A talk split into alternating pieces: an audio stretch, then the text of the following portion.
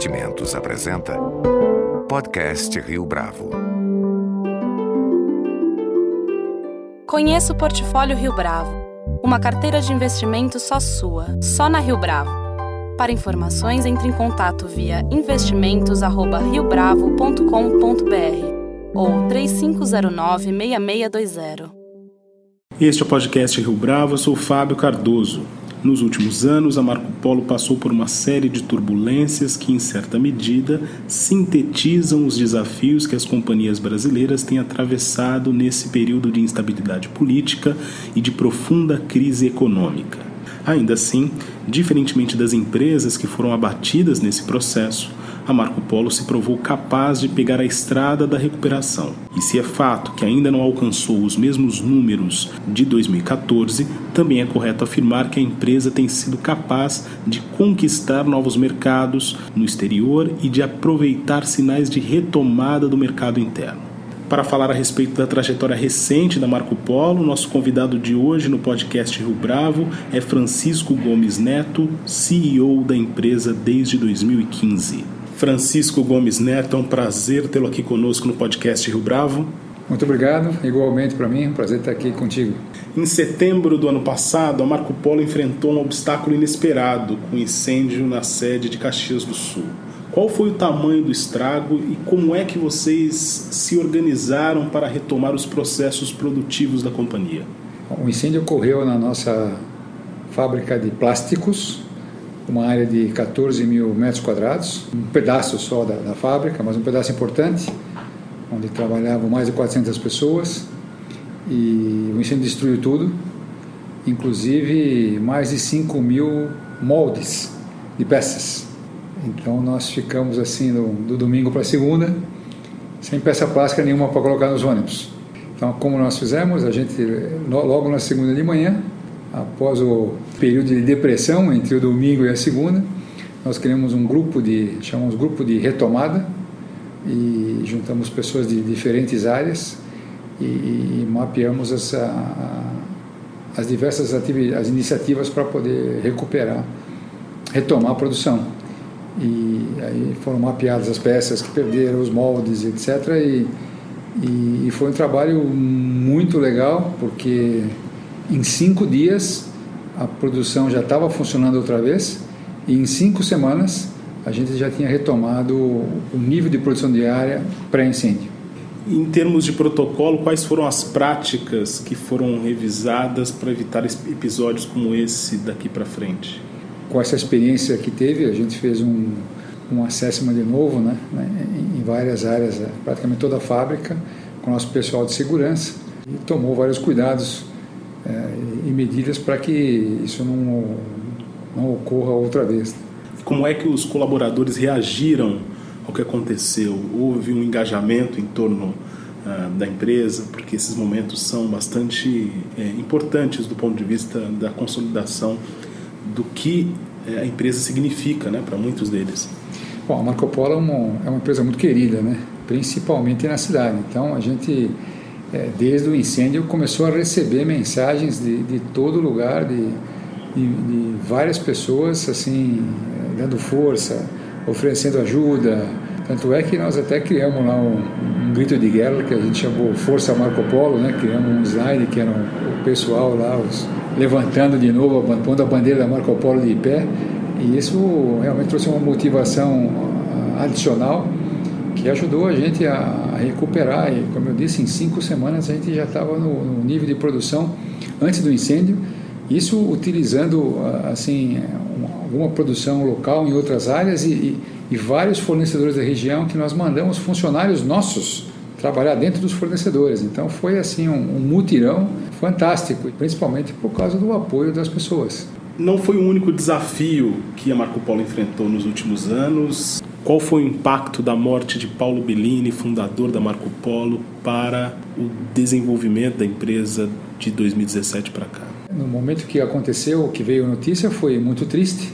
Eu mesmo estava fora do país, voltei é, rápido para acompanhar o velório, as cerimônias e o sepultamento. E o, e o, não foi sepultamento, foi cremação, mas acompanhei todo esse processo. É, então, realmente foi um momento de comoção é, na cidade e principalmente na companhia. O seu Paulo era uma pessoa muito querida, né? Ele fundou a Marco Polo lá em 1949 e era uma pessoa que ele, ele tinha o hábito de, de frequentar a fábrica, cumprimentar as pessoas. E uma vez por ano, ele, no final do ano, ele pessoalmente ia lá cumprimentar todo mundo, entregava uma lembrancinha. Então, era, é, é, ele tinha um, é, um carisma muito forte e era muito querido. As pessoas davam presentes para ele. E, então, assim, foi foi difícil. Por outro lado, acho que todo mundo entendeu a situação, né? O São Paulo tinha 90 anos e ele deixou um legado importante, que é esse reconhecimento, esse foco nas pessoas, né? Ele sempre dizia, o mais importante são as pessoas. Então, a gente chegou até a pintar um ônibus com o rosto dele, com o slogan mais importante são as pessoas e, e isso a gente sempre lembra até hoje, né? Nos processos. Então, acho que ele deixou um legado importante é, e uma mensagem importante que a companhia absorveu e está levando adiante. Agora sim, a questão da greve dos caminhoneiros agora em 2018, como é que uh, esse evento, esse episódio impactou o desempenho da Marco Polo no segundo trimestre? Bom, para quem passou um incêndio e, e numa fábrica de plástico importante e retomou a produção em cinco dias e em cinco semanas retomou o nível de produção antes do incêndio. Nós ficamos quatro dias sem trabalhar, mas foi um piece of cake, né? Quer dizer, cara, afetou a gente, mas pouco. Né? A gente conseguiu recuperar é, trabalhando depois algumas horas extraordinárias e, e, alguns dias a mais e teve um impacto de custo no mês da greve, mas assim eu poderia dizer que impactou como performance da companhia no ano é muito pouco. Então os números não tiveram de ser revisados por conta desse episódio. Não. Pensando agora na sua trajetória como CEO da Marco Polo, conta um pouco para a gente dessa sua trilha, desse seu caminho à frente da companhia. Quais foram os momentos, para além desses que a gente citou, que foram decisivos, na sua opinião, desde que você assumiu o comando da empresa? Bom, primeiro que foi um movimento muito interessante para mim, né? Entrar numa companhia como a Marco Polo e ser o ser o primeiro homem, né, uma companhia multinacional, é, brasileira, com operações, várias operações fora do país, então foi um desafio bem legal. Mas a, ah, eu queria falar um pouco, inicialmente, da coincidência das crises. Né? No meu trabalho anterior, eu, eu, eu fui para os Estados Unidos no final de 2008, cheguei lá em novembro de 2008 e, e logo em seguida teve aquela crise de 2009. E depois, a partir de 2010, eh, o mercado retomou, americano, né? Automobilístico e a produção começou a crescer e, e, não parou até agora. E aí quando eu cheguei no Brasil em 2015, outra crise aqui, né? Que eu também achava que ia ser uma crise assim de um ano, um ano e pouco e, e não foi, né? Foi a, acho que talvez a, a mais longa e mais profunda crise que a gente enfrentou. Os mais antigos do mercado de ônibus dizem que nunca viram uma crise tão longa e profunda como essa, onde o mercado caiu 60% a demanda por ônibus no mercado brasileiro. Bom, eu cheguei no começo da crise, no final de 2015, agosto de 2015, e a gente achava que 2016 já ia melhorar, é, não, melhorou, né? continuou piorando. Então, uma das primeiras medidas que nós fizemos foi é, é, focar na exportação, é, tentar buscar uma compensação na exportação. Então, criamos um projeto chamado Projeto Conquest, e diria que foi um sucesso. Né? As exportações cresceram, acho que, se não me engano, 60% de 2015 para 2016 nós visitamos aí mais de 30 países, retomamos vários mercados que havíamos perdido eh, nos anos anteriores, conquistamos mercados novos e focamos também nos negócios internacionais fora do Brasil, que podia gerar receita e resultado. E, e, foi um movimento interessante, porque nos anos 2016 2017, 70% da receita da Marco Polo veio daí, da combinação entre as exportações do Brasil e os negócios da Marco Polo fora do Brasil. Então a gente conseguiu passar essa crise é, no azul, principalmente por causa disso. E, em, paralelo, claro, nós tivemos que ajustar a companhia. A companhia tinha 11 mil funcionários, nós baixamos para menos de 7 mil. É, foi uma, um ajuste em vários níveis, é, menos diretorias, menos gerências, né, uma redução grande na, na mão de obra. É, mas também fizemos outras coisas legais. A gente começou um programa de revitalização do sistema Marco Polo de produção, é, trazendo lá a filosofia Lean, é, criando os programas de Kaizen que envolvem a, as pessoas, então criando uma integração muito grande entre as pessoas de diversas áreas. Isso, isso trouxe é, novos desafios e também uma motivação é, especial para a gente poder superar aquele momento. E também ajudou a gente a melhorar a segurança, melhorar a qualidade, melhorar a eficiência, produtividade, etc. Então isso, isso também é, juntamente com o foco na exportação, com o ajuste nos custos, ele, ele, ele ajudou é, muito a gente a, a nos preparar é, para uma retomada. Né? A gente também continuou investindo em desenvolver produtos novos, a gente tentou melhorar performance em diversas áreas. E eu acho que todas essas atividades acabaram agora juntas dando um resultado que a gente está colhendo os frutos agora nesse ano de 2018, né?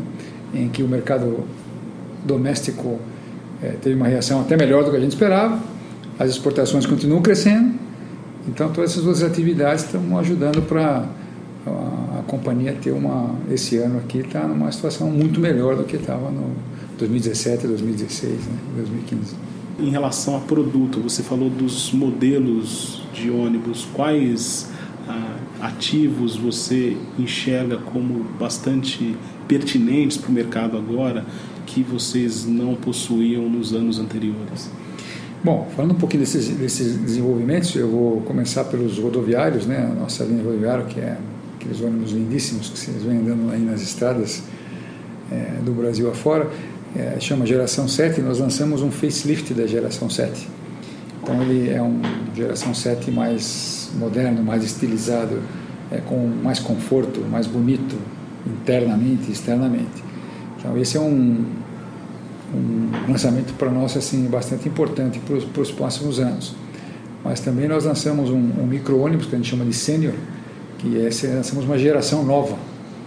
É um ônibus que a gente vende bastante no Brasil, exporta, é um, um produto bem legal que a gente acha que a geração nova vai alavancar as vendas. Nós lançamos também na outra marca nossa, Volare. Volare nós lançamos um Volare de 6 toneladas também, a gente chama de Fly 6. Lançamos uma, um facelift também do, do 9 toneladas.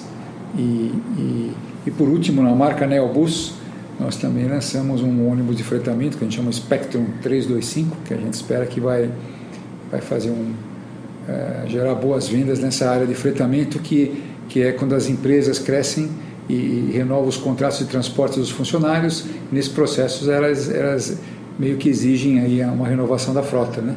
E sempre foi um segmento muito importante, que caiu para quase zero na crise e agora ele vem retomando. Então, você vê que esses lançamentos eles cobrem os segmentos mais importantes, né?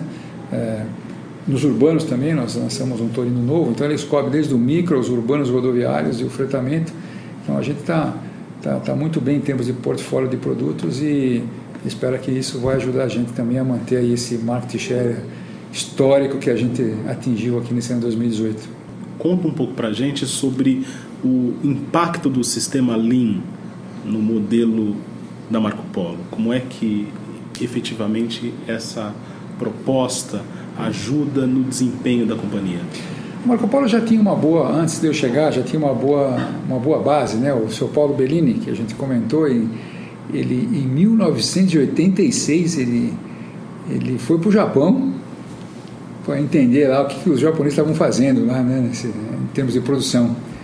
E ele visitou as empresas japonesas, né? E, e aprendeu lá o, esse sistema Toyota de produção e, e, e, que era aqui no Brasil absoluta novidade, né? Na década de 80 você ter uma ideia, meu primeiro contato com esse sistema foi em meados de, da década de 90. Ele, há 10 anos antes, já tinha trazido isso lá para Marco Polo. Então já tinha uma boa base, assim, de essas técnicas de 5S, de Kaizen, de Kamon, já tinha uma boa base. O, o que eu fiz foi, foi trazer um, um outro foco, uma outra estrutura, e aí, e, e aí nós trouxemos um americano que lançou um livro chamado A Virada Lean, então distribuímos o livro para os executivos, o americano foi lá em Caxias, fez uma palestra, todo mundo começou a entender é, que dava para fazer mais. E aí nós criamos, é, trouxemos também uma consultoria que veio de São Paulo para lá e, e, e, junto com a turma começou a, a, criar esses programas de kaizens mais dirigidos e mais estruturados. Isso é uma onda, né?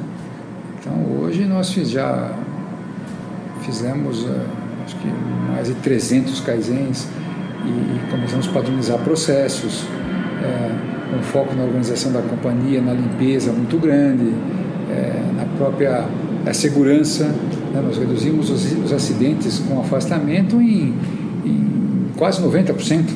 Foi uma coisa impressionante. Né? Então, todo mundo falou, poxa. E a qualidade também melhorou muito, os nossos custos com assistência técnica reduziram é, tremendamente nesses últimos dois anos. Enfim, e as pessoas se sentem orgulhosas porque elas participam. Então, toda sexta-feira tem uma apresentação no auditório da companhia dos Kaizens realizados na semana. E são as pessoas que fazem o Kaizen que apresentam. E eu vou lá assistir, os diretores vão lá assistir. Então eles se sentem prestigiados e aprendem, funciona como treinamento, eles sentem que com isso se desenvolvem. Então é uma coisa que ajuda a empresa, ajuda as pessoas a se desenvolverem, integra mais, motiva. Então tem sido um processo assim é muito bacana, que agora anda sozinho. Ele anda sozinho o tamanho da crise em termos no mercado doméstico. Você mencionou agora há pouco que 2018 representa uma retomada em relação aos anos de 2017 e 2016. Existe alguma imagem, alguma ilustração, alguma figura que possa dar notícia para a gente do que foi essa transição? Oh, claro, se vamos pegar o ano de 2014, a demanda no mercado interno, de mercado interno, foi perto de 24 mil ônibus, e 2017 foi 10 mil. 2016 foi 10 mil. Só que cai de 24 para 10. Você imagina é uma queda brutal. E esse ano é, a gente espera que seja algo entre 13 mil e 14 mil. Já é um crescimento importante. A gente, a gente imaginava que ia ser de 17 para 18 entre 10 a 20%. E o mercado no primeiro semestre cresceu 39, quase 40. A Marco Polo cresceu mais de 50 esse primeiro semestre. Então, é um crescimento importante, mas se você pensar bem, 13 mil contra 24, é, tem um espaço grande para crescer. Né? E, e, aí a gente espera que essa nova eleição traga estabilidade, traga confiança para os operadores das frotas continuarem investindo na renovação das frotas e no aumento das mesmas para esse, esse, esse mercado ele, ele continuar crescendo e voltar alguma coisa lá entre 20 e 24 mil, que foi em 2014. Nesse sentido, a gente até conversava a respeito disso antes da entrevista começar. Vocês têm alguma expectativa positiva no tocante a 2019 para frente, sobretudo no processo produtivo, tendo em vista a agenda dos candidatos à presidência da República? Sim, é, vamos lá. A gente é, é sempre é, otimista, né? Que a gente está é apreensivo agora, né? A gente imagina que o, o mercado é, ele vai continuar é, crescendo, né? porque acho que ninguém aguentava mais a crise, né? Depois de quase três anos de crise, acho que o pessoal já estava, mesmo os investidores, todo mundo estava esgotado de crise, então queria crescer. É que esse crescimento na, na economia em geral, ele está num ritmo ainda muito baixo para quem caiu o PIB 3 por mais de 3% dois anos consecutivos, agora é, é, crescer um pouco mais de 1% é pouco. No mercado de ônibus foi uma boa surpresa, como eu falei antes, né? ele, ele, ele cresceu é, muito mais, também estava numa base muito mais baixa. Então a gente imagina que ele deve continuar crescendo, mas sem dúvida a definição aí de outubro será muito importante e você fala em termos de agenda e para ser sincero, em termos de agenda de, dos candidatos, a gente está vendo muito pouco, né? Até agora. Vamos ver se agora com os programas na TV a gente consegue ver alguma coisa mais mais bem estruturada que, que nos ajude a, a decidir sobre o voto. Né? A alta do dólar representa um desafio ou uma oportunidade para Marco Polo? Na verdade, para Marco Polo, a alta do dólar é, é boa. É, é boa. O, o, que é ruim para Marco Polo é a instabilidade. O dólar sobe, desce, sobe, desce. Né? Ela é boa porque a Marco Polo é uma empresa exportadora. Então a gente exporta mais e com o mesmo dólar vem mais reais. Esse é o lado bom. O lado ruim é que as coisas que a gente compra que tem certa ligação com o dólar, os preços sobem quando o dólar sobe e quando o dólar cai, é, é, eles não querem abaixar o preço, né? É, quer usar esse aumento como uma recuperação de margem. Essa, essa é a parte ruim. Mas assim, no geral, a subida do dólar para a Marco Polo é positivo, porque ela é uma empresa exportadora. Então isso para a gente ajuda. E quais são os próximos passos da companhia agora nesses últimos meses de 2018? Bom, Fábio, a gente agora teve uma, uma feira importante chamada Latibus, aqui no Expo Center do Transamérica, entre os dias 31 de julho e 2 de agosto, e a Marco Polo apresentou, levou 12 ônibus nessa feira, no saguão da feira, e desses 12 ônibus, oito eram novos lançamentos. Então, lançamentos desde o micro-ônibus até os grandes ônibus rodoviários. Então, a nossa expectativa é que esse um dos maiores lançamentos simultâneos da Marco Polo, a gente espera que isso é, ajude que as vendas continuem é, boas, né? A gente tem uma, uma, uma boa visibilidade até outubro de pedidos e, e no fim do ano ainda não. Mas de qualquer maneira, esse ano 2018 vai ser um ano muito bom, muito melhor do que a gente esperava. E, e estamos aí na expectativa que, que 2019 ele, ele mantenha esse ritmo de crescimento, né? É, não tão grande como teve em 18 versus 17, mas que a gente possa crescer, hein? alguma coisa entre 5% e 10% para o ano que vem, que já seria um crescimento bacana em direção a retomar os 24 mil que a gente já teve em 2014 que isso volte em 2020, 2021. Francisco Gomes Neto, foi um prazer tê-lo aqui conosco no podcast Rio Bravo. Ah, muito obrigado, foi um prazer e espero ter contribuído um pouquinho aí com, a, com as informações da nossa querida Marco Polo com produção visual de Denise Barreto. Este foi mais um podcast Rio Bravo. Você pode comentar essa entrevista no SoundCloud, no iTunes ou no Facebook da Rio Bravo.